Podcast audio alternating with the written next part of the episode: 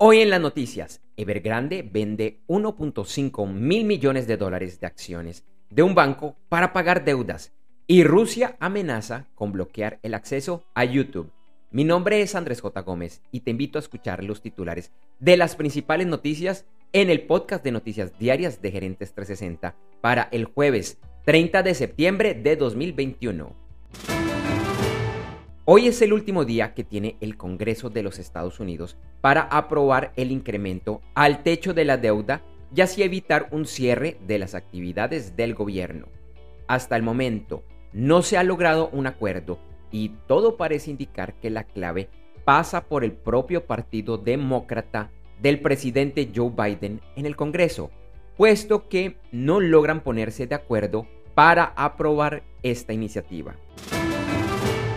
Los Estados Unidos y la Unión Europea acordaron trabajar juntos para fortalecer la cadena logística de producción de chips, además de una regulación conjunta frente a las grandes empresas de tecnología y control a la exportación de tecnologías sensitivas como la inteligencia artificial.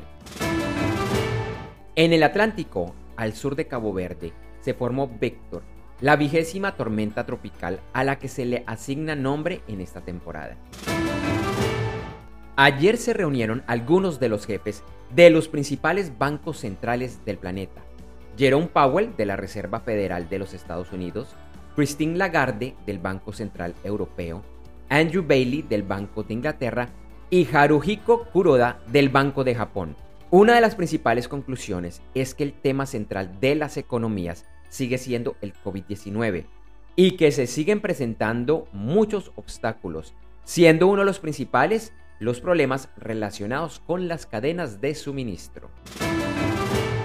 YouTube informó que prohibirá cuentas de usuarios que han estado promoviendo desinformación antivacunas. Esta decisión aplica no solo para vacunas contra el COVID-19, sino vacunas en general que son usadas y aceptadas por la comunidad médica y científica. Y el gobierno ruso amenazó a YouTube con restringir el acceso en ese país, después de que la empresa bloqueara dos canales administrados por medios rusos ligados al gobierno. YouTube los había bloqueado por haber transmitido información errónea del COVID-19. La TAM Airlines informó que logró financiación por 750 millones de dólares, lo cual mejora su situación en el proceso de reestructuración empresarial que actualmente se lleva a cabo en una corte de bancarrotas de los Estados Unidos.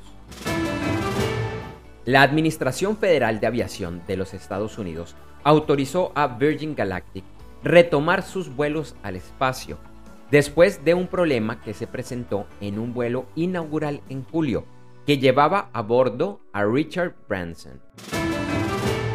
Los Países Bajos han impuesto una multa a Samsung por 47 millones de dólares por presionar a retailers a subir los precios de sus televisores.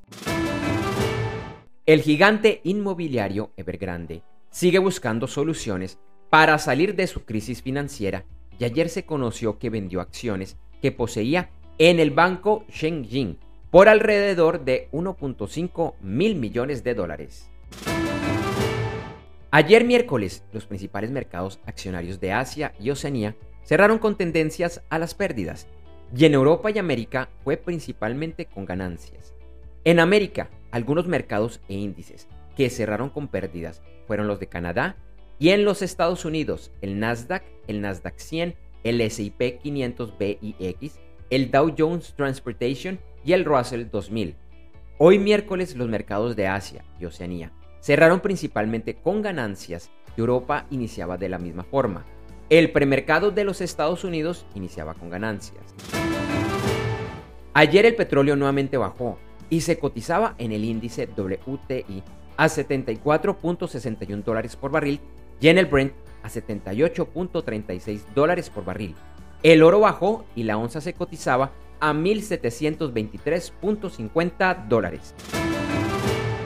Algunos commodities y sus futuros que estaban teniendo las principales ganancias el jueves eran el algodón, el carbón, el gas, el cacao y el estaño. En criptomonedas, el Bitcoin aumentaba su valor y el jueves rondaba los 43.100 dólares. Ethereum también subía y se cotizaba alrededor de los 2.960 dólares. Finalizamos este episodio del podcast de noticias diarias de Gerentes 360 con noticias del mundo de los deportes. Ayer en la segunda fecha de la fase de grupos de la UEFA Champions League, destacamos las goleadas del Bayern Múnich 5 a 0 frente al Dinamo de Kiev y la del Benfica 3 a 0 versus el Barcelona. Hoy se juega la segunda fecha de la fase de grupos de la UEFA Europa League.